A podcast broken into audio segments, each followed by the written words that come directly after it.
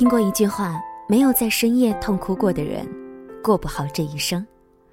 我想每个人一路走来，都会有很多在深夜细数自己的伤口，或者说自我愈合。当夜晚降临的时候，很多白天的疲惫，很多积压的情绪，一下子涌上心头。如果你是一个人，你会如何来进行自我疗伤呢？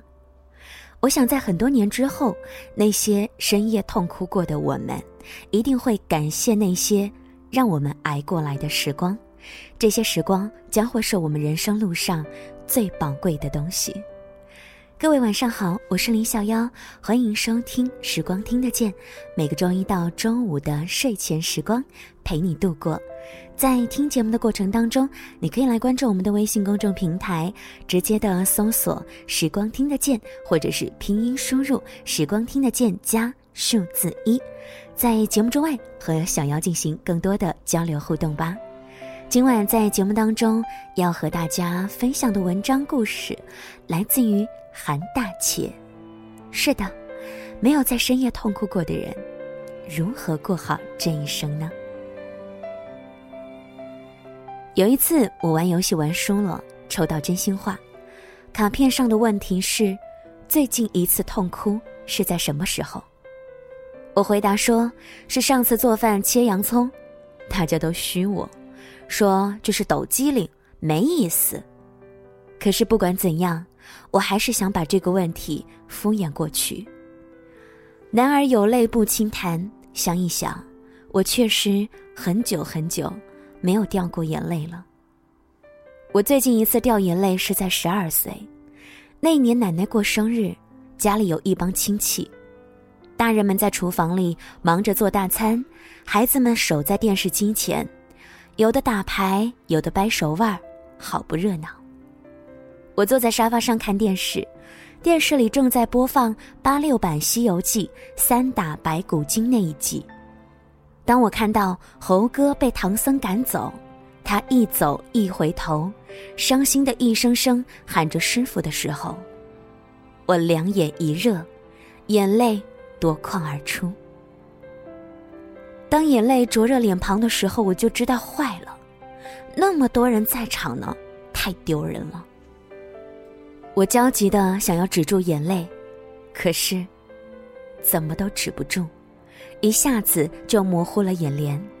我赶紧拿袖子擦，很快，我弟发现了，问我怎么哭了。一瞬间，仿佛整个世界都安静了，大家停止手上的活动，抬起头来看我。堂哥看到我哭成那个熊样，哈哈的笑了起来。堂妹说：“我今天都没哭过，哥哥你怎么哭了？”大人们纷纷跑了过来。大伯问大家：“是谁欺负我了吗？”每个人都摇头。我妈也奇怪，问我怎么就莫名其妙的哭了起来。我爸更是很生气，说：“这么大个人了，怎么还哭哭啼啼的？还不如人家小妹妹。”你知不知道丢人呐？唉，那一刻，我感觉所有的脸丢尽了。我依然幻想着止住眼泪，可是真正哭过的人都知道，我越是想不哭，就越是哭得凶。我也一样，不光没有止住眼泪，还哭得一抽一抽的。小表妹走过来对我说：“哥哥，不要哭。”说完，伸手帮我抹眼泪，我厌烦的挥出手把他推开。那一秒，我觉得无地自容，站起来，跑到了屋外。当年那一幕对于亲戚来说可能只是一个小插曲，可是对于我来说却是一场莫大的耻辱。从那天开始，我就变得无比的憎恨自己多愁善感，讨厌自己莫名其妙的敏感。我那个时候就在想，既然不允许男人流眼泪，那么造物者为什么要在男人的身体里装上泪腺呢？老天，你是在整我吗？然而，当我知道抱怨是没用的，不治治这种怪毛病，下一次可能还要丢人现眼。所有流泪的原因，无非就是因为情之所致。我控制好自己的感情就是了。为此我还进行大量的训练。每当看到影视节目当中感人的情节，我都会强迫自己想想其他有趣的事儿，转移注意力。当有人在场，我会装作身上很痒，歪着身子挠痒，避开屏幕上煽情的画面。如果音乐很抒情，我会假装突然的想掏耳朵，逃避撩人的音乐。如果实在控制不住，就逃去卫生间吧。反正无论如何，我都不想重演少年的悲剧。我记得有一次，妈妈陪我看 DVD，看的是《妈妈再爱我一次》。之前我就对这一部影片有耳闻，它是一部催泪神片，看过的人几乎都交出了两颗眼泪。我知道我遇到挑战了，就像练拳击的人碰到了泰森，唱歌的人遇到张学友一样，紧张。又刺激。当光盘放进光驱，画面开始的时候，我深吸了一口气，揉了揉太阳穴，做好热身动作。接下来，我一直都是正襟危坐着，全程目不转睛地盯着屏幕。屏幕上演着悲欢离合，而我的心却飞到了九霄云外。而这一切，我只是希望不要再掉眼泪。我沉浸在我幻想的美妙世界当中，享受着各种荣耀，竟然不自觉地笑了起来。影片结束，我发现妈妈哭成了泪人，她惊奇地看着我，满脸的不可思议。那一刻，我觉得自己厉害极了。谁说我好哭的？几天后，一次偶然的机会，我听到爸妈聊天，妈妈对爸爸说。我觉得咱儿子白养了。前几天我和他一起看《妈妈再爱我一次》，他居然一点反应都没有，还在那笑。唉，以后我们老了呀，他肯定会毫不犹豫地抛弃我们，不闻不顾。听完这些，我真的差点就崩溃了。那一刻，我发现哭或者不哭，都是一个问题。做人啊，真的好难啊。从懂事开始，我们就讨厌自己在人前哭泣，觉得丢脸。毕竟在公共场所肆意去挥洒情绪是不成熟的表现。同时，我们也不想向别人展示自己的软弱。我们不能随便哭，我们不能轻易的矫情。毕竟大家都是出来玩的，你突然释放这么盛大的情绪，让别人多么的尴尬呀！可是，柴静曾经说过。没有在深夜痛哭过的人，不足以谈人生。你看，我们都是在深夜偷偷哭的。上个月，负责我们部门的王总接到集团的调令，要去上海分公司一段时间。我们一群人送他到机场，登机的时候，一个个的和他相拥告别，全程我都绷着脸。终于要解脱了，我生怕自己笑出声来。几个同事相互使眼色，表示过会儿一起去喝酒庆祝一下。唯有小张和王总拥抱的时候，两眼一红，哭了起来。